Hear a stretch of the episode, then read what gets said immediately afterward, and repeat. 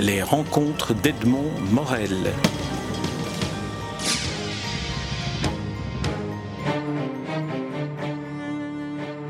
Tom, nous nous rencontrons à l'occasion de la publication du dernier album du Petit Spirou, mais finalement pas seulement à cette occasion-là, parce que j'aimerais qu'on profite de ce prétexte pour parler du petit Spirou en tant que phénomène, en tant que personnage, en tant que finalement compagnon de route de la lecture des enfants et des adultes. Parce que je pense que c'est un point important à dire. La fiction, que ce soit en bande dessinée ou en roman, même si elle met en scène des personnages d'enfants, finalement aborde la complexité de l'être humain. Mhm. Est-ce que vous êtes d'accord avec cette première approche? Ah, Je trouve même que c'est assez flatteur de l'avoir euh, noté c'est un peu notre cheval de bataille à Jean-Ry et moi-même, donc Jean-Ry le dessinateur, moi le scénariste. Euh, on a toujours euh, euh, essayé de, faire un peu l'union sacrée entre un, lectorat relativement jeune qui s'amuse, je veux dire probablement des choses qui sont assez premier degré, le côté un peu burlesque, un peu grotesque à l'occasion des histoires qu'on raconte, et puis de faire en sorte que un adulte qui lirait ça et qui le lirait, je veux dire, avec une certaine attention, puisse y trouver son plaisir aussi. Euh, une raison de, se rendre compte que, en définitive, euh, c'est pas parce que le personnage est un enfant que euh, ce qu'on y raconte est nécessairement ce qu'on trouve bon de raconter aux enfants. Nous voulons raconter les choses pour les enfants que tous les tous les adultes sont devenus, et spécialement pour ce qui nous concerne, je veux dire raconter les choses en tant qu'adulte, mais sans trahir l'espoir le, de l'enfant que nous avons été et par rapport à ce que nous voulions devenir ici. On, on, redescend de temps en temps dans nos courtes culottes, euh, dans nos, dans, nos habitudes enfantines, euh, pour, pour retrouver ce, contact-là, pour savoir à qui on s'adresse euh, de façon à être sûr d'être compris, et en même temps raconte des choses qui sont tout de même, en principe, censées émouvoir les adultes aussi. Mmh. Si vous voulez, on pourrait faire, essayer de faire ensemble une sorte de, de, genèse de ce petit personnage. Peut-être qu'il faudrait peut-être commencer par, par vous demander comment, si vous vous souvenez du moment où ce personnage est né. Euh, parce que vous avez dessiné Spirou et Fantasio, vous avez scénarisé Spirou et Fantasio mhm. euh, assez longtemps. Mhm. Et puis, comment est venu le déclic de se dire, dans le fond, qui a-t-il été ce Spirou lorsqu'il était gamin? Ben, Nous étions, euh, Jean-Ry et moi, dès 1982, les animateurs de la série Spirou et Fantasio, et donc il existait un cadre dans lequel ces, aventures étaient censées se dérouler pour rester fidèles, je dirais, à la tradition, Franquin avant nous, Fournier ensuite, etc. Enfin bon, il y a, un cortège d'auteurs euh, talentueux qui se sont occupés de la destinée de ce personnage. Et donc, ça faisait déjà quelques années qu'on qu sur le personnage. Et disons, disons, que nous étions un peu à l'étroit, dans le sens où, bon, c'est un héros traditionnel, euh, presque euh, je vais dire pur et dur, qui fait les biens, qui, qui donc euh, un personnage manifestement admirable, mais euh, par rapport à notre sensibilité, qui était plutôt une sensibilité euh, tournée vers l'humour, on avait été assistant de, de, de Dupas pour Cubitus, enfin je veux dire c'était plutôt le, le, l'humour, la dérision qui nous intéressait. on trouvait qu'il manquait une dimension. Donc dans Spirou et Fantasio, il y avait toujours cette dimension aventure. Il fallait qu'on rende des choses crédibles, et donc de ce point de vue-là certaines fantaisies nous étaient interdites. Et à l'inverse, lorsqu'on faisait de temps en temps des, des, des, des moments euh, de dérision, des moments d'humour, on a l'impression qu'on ne pouvait pas exploiter ça au maximum, dans la mesure où ça devait être accessoire, subsidiaire en quelque sorte à, la série. Et donc est née un jour cette idée, à la suite d'un récit court qui était, euh, je vais dire, euh, euh, aussi dans la tradition des fameux oncles Paul, euh, chez Dupuis, euh, l'oncle Paul, à l'occasion de, de, je crois, le 45e anniversaire du magazine Spirou, euh, avait euh, bu un verre, euh, était un peu éméché, donc toute la rédaction lui demande, mais enfin, racontez-nous un peu l'histoire de Spirou, et il invente une histoire plus ou moins vraie de la jeunesse de Spirou.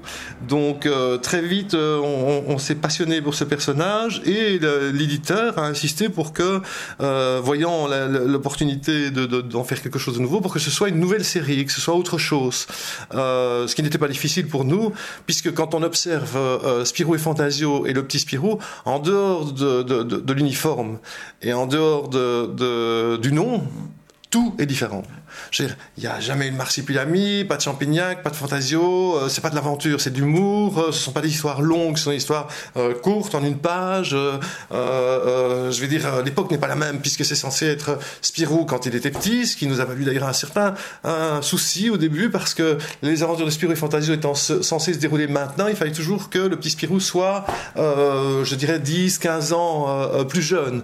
Et donc on, on représentait comme ça un univers un peu nostalgique dans lequel il n'y avait pas de fax, il n'y avait pas de, GSM, pas d'internet, euh, des trucs pareils. Ce qui donnait l'impression finalement que le petit Spirou était un peu dans la nostalgie.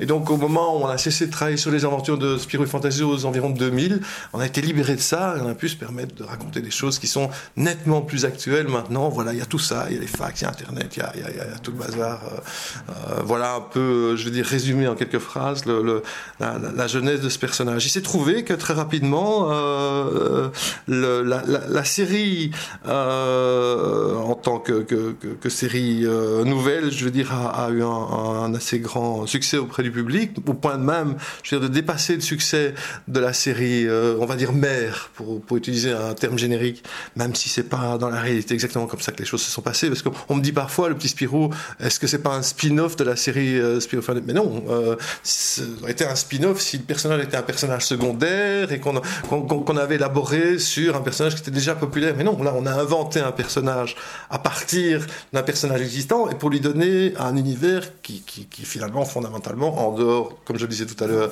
de l'uniforme et du nom, n'a absolument rien à voir.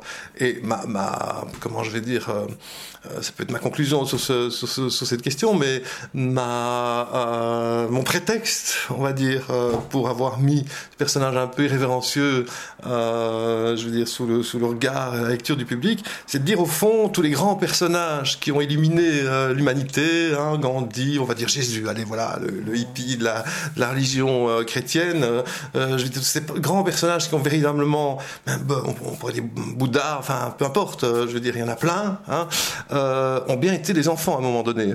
Et on imagine tout de même assez euh, euh, facilement que, étant enfant, euh, Einstein, euh, je veux dire, pouvait euh, utiliser son intelligence supérieure à, je sais pas, à tricher en classe, je veux dire, faire des faire des coups aux profs qu'il qui n'aimait pas, etc. Donc on a tous été, étant enfants, un peu plus garnement qu'on, enfin pas tous, mais enfin une bonne partie d'entre nous, qu'on est devenu étant adulte. On s'est assagi en étant adulte. Ce n'est pas le cas du petit Spirou. Donc c'est amusant de montrer par rapport à un personnage qui a cette notoriété, cette image-là, ce qu'il a pu faire comme bêtise quand il était plus jeune.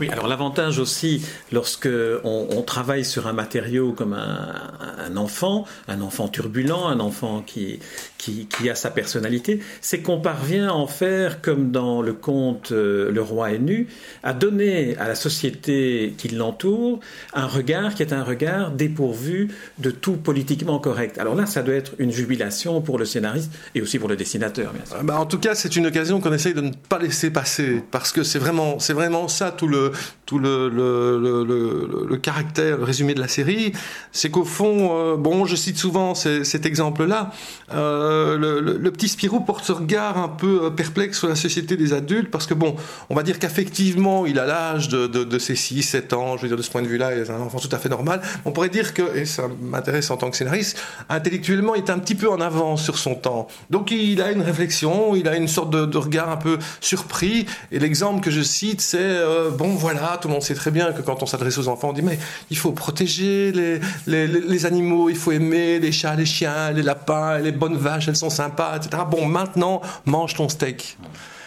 donc, moi, je sais qu'étant enfant, euh, mon grand-père que j'adorais, qui était, qui était un personnage euh, formidable, euh, je veux dire, qui était, qui était quelqu'un qui était la figure paternelle par excellence dans mon, dans mon, dans mon histoire familiale, euh, m'a un jour brisé le cœur parce que euh, bah, c'est l'exemple que beaucoup de gens ont connu. Hein. Il a été cherché dans son clapier ce petit lapin blanc que j'adorais, qui était mon, mon copain favori, et puis on me l'a servi à table le, soir même dans mon assiette. Je, je comprenais pas quoi. Et donc il y a ça, mais il y a un paquet d'autres choses, et, ça, je vous invite à, à, lire en, découvrant cet album. Euh, il, y a, un paquet de choses que, les enfants peuvent dire, finalement, sous couvert d'innocence, euh, couvert de questions, etc. Je, dis, je toujours poser cette fameuse question, et j'ai parfois, euh, dans les discussions privées, des, des mères qui me sautent, euh, ou des pères d'ailleurs, qui me, qui me sautent presque au cou. Je dis, mais au fond, vraiment, le Père Noël, finalement, hein, bon, entre nous, le Père Noël entre adultes, on peut le dire, les enfants sont couchés de ça, mais Père Noël n'existe pas quand même. Euh, euh, oui, mais il faut faire rêver les enfants. J'ai oui, mais en même temps, puisque on, sans leur dire qu'il s'agit d'une légende, d'un conte, on leur dit le Père Noël existe, hein, ou, Saint Nicolas, peu importe. Euh, au fond, on apprend aux enfants à mentir, puisque dans certains cas, mentir alors qu'on est une personne de confiance, on est les parents. ces parents qui plus tard regretteront que les enfants ne leur parlent plus. Parce que, craignant qu'ils ne leur disent pas la vérité, ou craignant d'être punis, enfin peu importe. Euh, euh, alors que c'est nous, les parents, qui avons finalement appris à nos enfants à mentir. À dire, regardez, dans, certains cas, c'est cool de mentir. C'est tellement chouette même, ah, c'est fantastique, ça vous fait rêver. Donc moi, ce que j'ai fait avec mes propres enfants, c'est euh, t'as lu des contes, euh, on t'a lu des contes, etc. Tu sais que c'est des contes, ça t'empêche pas de rêver, je le sais, parce que moi je raconte un personnage de fiction, il y a un tas de gens qui rêvent là-dessus, mais on n'a pas besoin de leur faire croire que c'est la réalité pour qu'ils rêvent. Donc commençons à ne pas mentir à nos gosses, peut-être essayons de les aimer comme des enfants, mais parlons-leur comme à des adultes et peut-être même avec un peu plus d'honnêteté même. c'est pas obligatoire d'être hypocrite avec ses propres gosses, ni même avec ceux des autres, hein. on, est bien d'accord. Donc euh, je pense que les enfants qui naissent sont neutres, ils n'ont pas euh, une morale qui dit ça c'est bien, ça c'est mal. Tout ce qu'ils qu'ils avalent comme information et qui leur permet finalement de vivre à peu près euh, de manière à peu près intégrée dans cette société, c'est quand même des adultes qui leur... Donc pour ceux qui veulent vraiment faire en sorte que les enfants soient notre avenir et travail à, résoudre tous les problèmes que nous autres adultes avons causés ou en tout cas n'avons pas réussi à résoudre, commençons par leur dire la vérité. Mais est-ce qu'il n'y a pas un paradoxe, mais un paradoxe euh, tout à fait euh, constructif et positif, entre la position du créateur de fiction, du romancier, de l'auteur de bande dessinée, qui est un menteur professionnel, tout à fait, et l'enfant qui est créé ici, qui finalement est un vrai philosophe, comme le sont tous les enfants. C'est-à-dire qu'ils n'ont pas peur de vivre dans le questionnement continu, alors que et les, titres en forme d'injonction de tous les petits Spirou en sont la preuve, alors que l'adulte s'adresse à lui sous forme de d'affirmation. D'abord, souvent, les adultes euh, semblent avoir cette mission d'éducation par rapport aux enfants, ce qui est quand même un peu paradoxal, parce que euh, les guerres, l'exploitation, euh, toutes les horreurs, la pollution, etc., c'est pas les enfants qui sortent du berceau qui en sont responsables. Donc déjà, il y a une nécessité, nécessité je crois, de, de brosser un peu devant sa propre porte. Alors effectivement, en tant que créateur, en tant qu'inventeur et que menteur professionnel. Euh, je dis souvent d'ailleurs que, euh, étant donné que je raconte euh, un tas de, de, de, sottises, un tas de bêtises, un tas de choses qui n'existent pas, et que je suis payé pour ça finalement, et relativement confortable puisque avec avec Jean-Ry nous avons un certain public. Bon ben autant en profiter alors pour ne pas livrer un service gratuit. Donc en dehors de ça, je préfère dire la vérité, je préfère dire les choses puisque je suis pas payé en plus, hein, sincèrement. Donc oui, il y a un questionnement de la part des, auteurs qui, se disent bon ben euh, on va on va je vais dire couper quelques arbres même s'ils sont euh, gérés durablement je veux dire pour imprimer du bouquin. On a cette liberté dans euh, le bouquin par rapport à d'autres médias, la télévision, le cinéma, etc. où on peut se permettre vu la relative confidentialité dans laquelle on se on se on se retrouve je veux dire, on peut se permettre un peu plus de liberté. Les éditeurs viennent pas dire, ah, on peut pas faire ci, on peut pas faire ça. Donc, on doit se permettre, permettons-nous de nous poser des questions. Et, finalement, on ne fait que faire écho aux questions que les enfants se posent. Moi, je, à chaque fois, je veux dire, je chausse mes sandales, euh, je veux dire, je mets ma culotte courte, euh, j'essaie de me souvenir un peu des questions que je me posais euh, sur mon grand-père que j'adorais, qui est un personnage formidable, mais qui quand même a un jour tué mon lapin formidable parce que lui était préoccupé par des choses plus urgentes que le simple fait de caresser un, lapin. Voilà. Alors, on, va, on va entrer un peu maintenant dans les, dans, les personnages parce que vous avez créé un univers à partir du, du petit Spirou.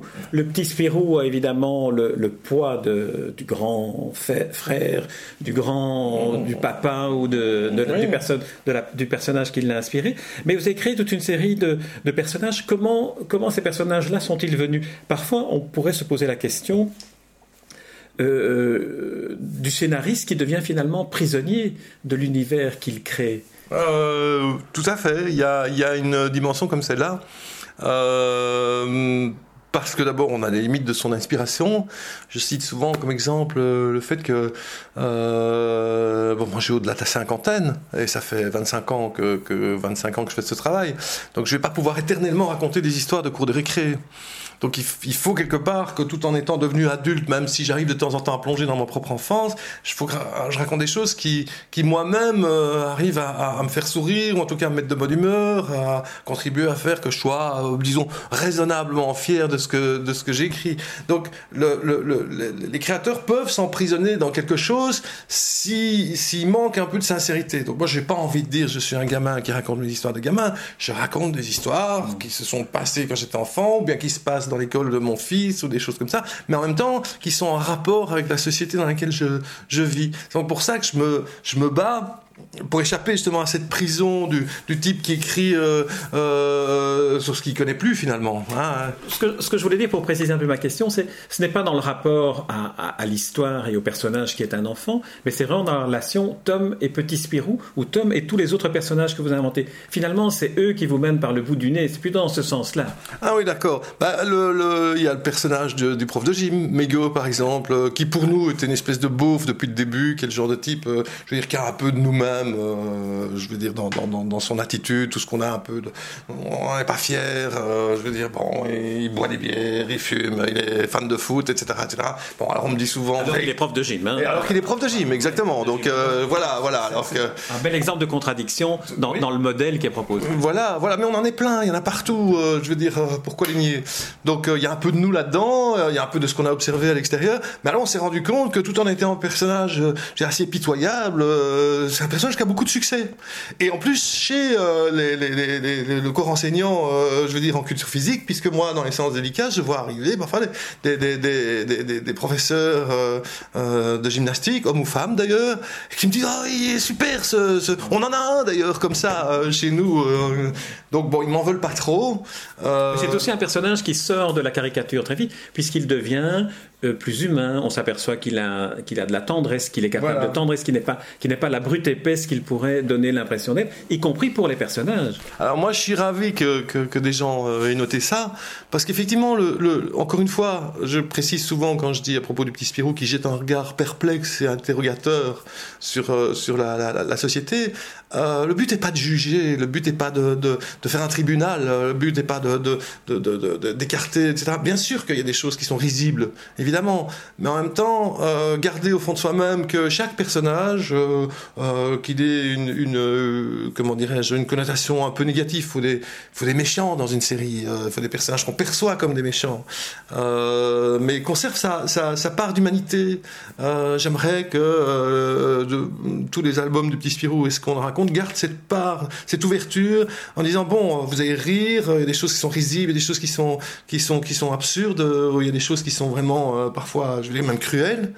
Mais euh, n'oubliez jamais que derrière un rire, euh, il peut y avoir une, part d'affection aussi. Je veux dire, soyez, soyez, soyez reconnaissants aux gens qui ont cette espèce de, spontanéité, de, de, comment dirais-je, de transparence dans ce qu'on considère aujourd'hui, peut-être, mais plus demain, comme ridicule parce que bon, voilà, ils apparaissent comme ils, le sont, et puis peut-être que ça invite peut-être plutôt à regarder vers soi-même, euh, plutôt que de simplement trouver des boucs émissaires, aller taper à gauche, à droite sur les uns sur les autres. C'est un peu ce qu'on voit d'ailleurs dans, dans, dans, le début de, de, de, ces histoires-ci, puisqu'on parle d'un curé. Et on débute en disant, l'abbé d'Angélus aime beaucoup les enfants. Et on précise d'ailleurs plus loin qu'il aime bien jouer avec les enfants. Donc je sais ce que cette, euh, ce que cette, cette phrase et cette attaque a euh, de potentiellement sulfureux dans la mesure où on sait que l'actualité a été parfois un petit peu, je vais dire, euh, pressante pour, pour, pour tout ce qui est tout, ce qui est question un peu de relations troubles entre certains adultes et, et, des enfants. Donc moi, quand je raconte une histoire pareille, je sais que je touche à un sujet qui est un, un petit peu difficile. Et en même temps, on s'est arrangé pour le, le traiter d'une façon qui, à mon sens, euh, ne cherche pas, comment dirais-je, pointer du doigt euh, dans une direction ou dans une autre. Euh, ce qu'on a envie de faire, c'est de sourire avec quelque chose qui est peut-être effectivement un, remous et dans certains cas terrifiant de, notre société. Mais, j'ai raconté d'autres histoires où on expliquait que c'est pas parce que c'était en, sous-jacent, c'est pas parce que il y a un ou même davantage de gens complètement euh, abrutis, fous, euh, complètement toxiques dans une société, que, que, tous les gens qui sont la majorité de ces gens qui, qui, ont, qui ont, je veux dire, un cœur plein d'humanité, une générosité, etc., doivent, doivent tout d'un coup se méfier d'être eux-mêmes. Je veux dire, bon, euh, dans, dans, j'ai beaucoup voyagé, euh, j'essaye de rester en contact avec la société, etc. Euh, je veux dire, l'immense majorité des gens que j'ai rencontrés m'ont laissé une impression de, de, de, de, sérénité, de gens qui sont généreux, qui aiment nos enfants, qui veulent la paix, etc. etc. Et donc, parfois, cette petite minorité un peu euh, euh, lamentable qui fait parler d'elle, je veux dire, ne doit pas euh, nous, nous, nous, faire désespérer de ce que, bon, la société est troublante, les, les, gens sont, nous font poser des questions et c'est heureux, mais gardons-nous de juger euh, la, totalité de la société sur base de quelques individus qui sont pas très recommandables. Mais c'est aussi la force du, scénariste de bande dessinée comme du romancier, et vous l'avez, vous l'avez dit euh, explicitement, c'est la capacité et la nécessité de ne pas juger. Simenon disait Je veux aller à la recherche de l'homme nu. C'est-à-dire, je ne le juge pas, j'essaye de le raconter. Dans la diversité des personnages qui entourent euh, le petit Spirou, son ami Vertignas, Suzette qui, dont il est amoureux, dont elle est amoureuse, je ne sais plus. tous ses amis ont tous une, caractéristique qui est en même temps une, faiblesse, euh, un défaut, mais en même temps, c'est ce qui les rend euh, si humains, si, si proches d'une réalité qui est multiple et qui est complexe ben, euh, Je veux dire, euh, il y, a quelques pensées qui traversent l'esprit euh, quand on me pose ce genre de questions. D'abord, on dit que l'ennui est né un jour d'uniformité, déjà. Euh, je pense pas faire euh, du prosélytisme en disant que qu'il y a une phrase célèbre qui dit euh, que celui qui a qui n'a jamais péché jette la première pierre. je veux dire balayer devant sa propre porte. Les gens sans défaut, les gens parfaits, si ça existe, doivent être furieusement emmerdants. Moi, j'ai appris que, euh, d'abord parce que j'en suis rempli, euh, j'ai appris que les gens qui sont intéressants, finalement, sont, sont des gens qui ont pas mal de défauts, ou en tout cas des défauts tels qu'on les identifie euh, généralement. Et j'espère, parce que j'en ai beaucoup, que, que, les gens qui, qui, qui, me, qui, qui me feront bénéficier de leur amour m'aimeront aussi pour mes défauts. C'est ça que j'espère. Donc je fais des personnages qui, oui, euh, ont leur dose de, de, de, faiblesse, pourquoi pas. Alors un personnage euh, en, scénario de cinéma, en scénario de BD ou même de roman, on, est tenté d'imaginer, lorsqu'on l'invente, qu'il a ce qu'on appelle la Bible, qu'il a eu euh, des parents, des grands-parents, des enfants, des frères, des sœurs, des copains, etc. Dans le cas du, du petit Spirou, on est quand même intrigué par l'absence du père la présence d'une mère qui est presque, je dirais presque angélique, qui est une sorte de personnage de référence. Ouais, son caractère quand même. Hein, oui. Et alors ce beau personnage du grand-père. Alors dites-nous un peu comment ça se construit tout ça? Bon alors c'est presque, on, s'approche presque de la, psychanalyse là, mais enfin bon voilà, je fais pas, j'en ai déjà parlé, je vais pas en faire de grands secrets. J'en ris, euh, c'est bien pourquoi. Je veux dire, j'ai moi-même euh, euh, connu une famille, donc un foyer, mon papa ma maman se sont séparés très très vite. J'avais euh, j'avais six mois quand euh, ils se sont séparés, euh, donc j'ai pas connu mon père quasiment. Donc j'ai pas de modèle direct de référence paternelle, mais j'avais un grand-père et j'avais un grand-père qui avait fait enfin, qui était vivant lors de la Première Guerre mondiale, qui avait fait la Seconde, qui avait fait de la captivité, et qui était pour moi le héros de la famille, en, quelque sorte. bon, bien sûr, euh, j'ai à l'époque euh, manqué un peu de, sagesse. J'étais un garnement avec lui, comme, euh, comme probablement beaucoup d'enfants le sont sans s'en rendre compte. je posais des questions idiotes, genre, et alors, tu as, tué beaucoup d'ennemis Je veux dire, et, je dois à sa, à sa, à sa grande compréhension et ça, de ne pas m'avoir retourné. je veux dire, une gifle lorsque je posais ce genre de questions idiotes, mais bon, j'étais un enfant, quoi. Et il n'y a pas de père dans le petit Spirou.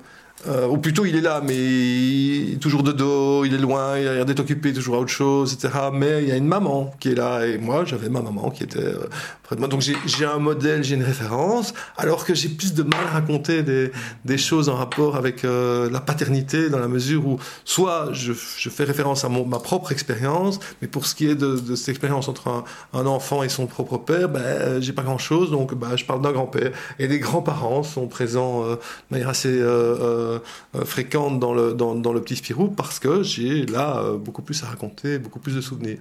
Et en quoi est-ce que cette situation-là a, modelé le caractère du petit Spirou? Si vous deviez décrire en quelques mots le caractère du, petit Spirou, comment, comment est-ce que vous le qualifieriez? Quels sont les, les, adjectifs que, euh, qui le désigneraient le mieux? Ben, comme je disais tout à l'heure, la première chose, c'est je pense qu'il a, euh, sur le plan affectif, il a tout à fait l'âge de son... bon, bon, voilà, c'est 6, 7 ans, euh, de ce point de vue-là, il n'est pas, il est pas différent des autres.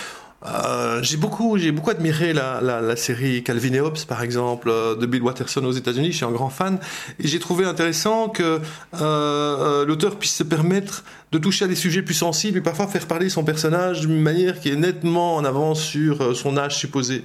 Et donc c'est quelque chose que j'ai voulu faire également parce que ça donne une plus grande liberté euh, de narration, le, le, le, le. Et puis euh, je crois que c'est pas une mauvaise chose, c'est un héros malgré tout, même si c'est un peu un anti-héros, euh, c'est un héros malgré tout. Et donc je dirais que, que c'est le moment où le scénariste peut aller glisser par-ci par-là euh, des choses qui, qui, que normalement peut-être un enfant n'aurait pas faites. Alors bon, le, le, comment je vais dire, euh, je pense que c'est un petit, oui, c'est euh, pour parler crûment, c'est un petit emmerdeur, c'est un petit, euh, c'est un petit garnement. garnement, c'est presque trop sage pour le décrire. il est curieux, il est curieux et, et, même, je intellectuellement en avance sur son temps. Je se demande pourquoi, pourquoi finalement cette prof de calcul qui est assez si légèrement vêtue, qui a l'air de ressembler tellement aux couvertures de magazines qu'il voit un peu partout en librairie, a l'air d'attirer tellement l'attention de tous les profs et forcément il s'y intéresse aussi le monde des adultes l'intéresse. Donc euh, euh, voilà, il a, il a oublié de, de, de, garder ses yeux dans sa poche. Euh, il observe, il regarde, puis il se doute qu'il y, a bien quelque chose à convoiter là derrière. Il comprend pas encore tout à fait quoi, mais il se doute bien qu'il y a quelque chose, qui, qu'il y a une sorte de trésor qui lui échappe, mais il a envie de s'y intéresser. Donc voilà, il est très curieux. il a son, il a son son, son, petit caractère euh, capricieux. Hein, je veux dire, bon, à l'occasion, il joue les chefs de bande, donc il décide, euh, toi tu fais ci, toi tu fais ça, etc., etc. Ce qui est une manière pour moi de conduire l'action en, en, en, le laissant au centre, euh, au centre du jeu, parce que, parce que bon, parfois les idées viennent de personnages secondaires, il y en a beaucoup, et surtout des adultes dans, dans, dans le petit Spirou. Donc, mais je dirais qu'aussi, il y a ce mélange d'innocence, euh, où tout d'un coup il, il n'est que l'enfant qu'on décrit, et puis de temps en temps sa curiosité l'amène à se poser des questions que normalement plutôt un adulte se poserait, et encore tous ne se la posent pas. Alors, ma, dernière question, Tom, est, porte sur un, un, ouvrage qui est un ouvrage un peu atypique dans votre, euh, dans votre production, Sur la route de Selma. Alors, c'est un, une adaptation euh, d'un roman, je crois Non, non, un... non, ah, ah, Dites-nous un peu, dites-nous un peu. Oui, d'accord. Donc, euh, euh, l'essentiel de ce que j'ai écrit qui m'a apporté, euh, je dirais, la, la, la chance d'avoir un, un, public et surtout la, le privilège de collaborer avec, avec des gens extrêmement talentueux comme Jean-Ry, Gazzotti pour Soda et Jean-Ry pour Spirou et le petit Spirou est placé sous le signe de, la, bande dessinée, je dirais, euh, euh, tout public, plutôt humoristique, ou en tout cas semi-humoristique. Et euh, dans, certains cas, euh, sans que ce soit ma, ma, ma première euh, vocation, je vais dire, euh, je, je, ne trouvais pas le moyen de raconter dans les histoires un peu dérisoires des choses qui me paraissaient dignes d'intérêt, mais peut-être un peu trop sombres, un peu trop sérieuses. Donc, euh, sur la route de Selma, raconte une histoire qui se passe euh, euh aux États-Unis, et cette histoire m'a été inspirée à la suite d'un voyage que j'ai fait en Afrique du Sud. J'avais l'intention, en partant en Afrique du Sud, de raconter, parce que Spirou est un, voyageur, une histoire qui traiterait, ben, bon, par exemple, de l'apartheid, parce qu'à l'époque ça avait encore lieu. Donc, cette ségrégation raciale, finalement, les Noirs d'un côté, les Blancs de l'autre, les maîtres d'un côté, les, les, moins maîtres ou les esclaves de l'autre. Hein, on choisira son, son mot, et donc euh, j'ai fait ce tour en Afrique du Sud euh, en croyant tomber sur des choses relativement spectaculaires, sur lesquelles je pourrais raconter des choses, euh, euh je dire, à la fois captivantes, éventuellement édifiantes, mais, mais relativement légères finalement. Et je suis revenu complètement déprimé parce que très rapidement, je me suis rendu compte de deux choses. La première, c'est que c'est infiniment plus complexe ça ne signifie pas que je l'excuse, au contraire, je veux dire, ça me révulse, mais c'est infiniment plus complexe que ce que généralement on en perçoit. Euh, ça, c'est déjà une chose. Et la deuxième chose, c'est que le, le comment dirais-je, le, le, le, le problème c'était que moi, en tant que euh, euh, européen, euh, vivant dans une société euh, théoriquement débarrassée de ce, ce, ce, certains de ces vieux démons, euh, j'allais pointer du doigt, dire voilà, regardez un peu ce qui se passe dans ce pays-là, etc., etc. Donc je suis revenu de là déprimé. La première chose, des, choses suis, dont, je me suis aperçu, c'est que c'était pas possible pour moi de rigoler, en tout cas à ce moment-là, sur ce sujet-là. Euh, donc un, un, auteur, Philippe Berthet en l'occurrence, m'a proposé de, de, de, de, travailler dans un autre registre. À l'époque, une collection s'ouvrait, c'était la collection Air Libre, et donc euh, il m'a dit si tu veux, on peut, on peut, on peut parler de ce genre de choses. Et donc j'ai raconté l'histoire d'un Américain noir aux États-Unis qui est confronté à, à une série de, de, de, de, je vais même pas appeler ça des aventures, euh, je veux dire de drames, mm. euh, qui l'amènent d'ailleurs à la violence. Euh, dans une Amérique qui n'était pas tout, à fait débarrassée à l'époque de ses idées. Et puis c'est ça qui m'a amené un jour à réaliser que finalement, le, le vrai souci que j'avais, c'est que je passais mon temps à raconter des histoires qui se passaient à l'extérieur. Et donc j'ai raconté une histoire dans Spirou et Fantasio qui s'est appelée Le Rayon Noir, qui traitait du même sujet, sauf que là on parlait d'un village où tout d'un coup une invention de Champignac transforme la moitié du village en noir. Mmh en laissant l'autre moitié du village euh, blanche, européenne, euh, je veux dire. Ce qui fait que tout d'un coup, les gens se reconnaissent plus.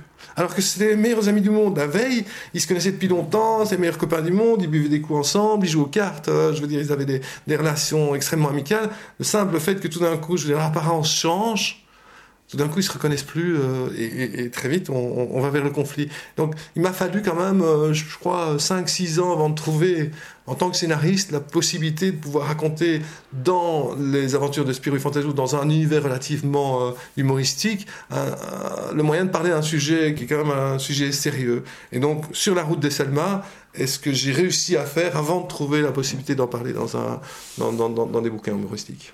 Ce qui est bien la preuve, la démonstration faite que la bande dessinée, y compris le petit Spirou, ce sont des œuvres destinées au regard adulte aussi bien oui, regard oui, enfant. C'est, ce qui était CQFD. Oui, exactement. Voilà. Tom, on va arrêter ici euh, cet enregistrement, cette interview pour laquelle je vous remercie. Je rappelle le titre du dernier euh, volume des aventures du petit Spirou, T'es gonflé, et c'est signé bien entendu euh, de vous-même Tom au scénario et de Jean-Ry au dessin. Merci. Merci à vous. Les rencontres d'Edmond Morel.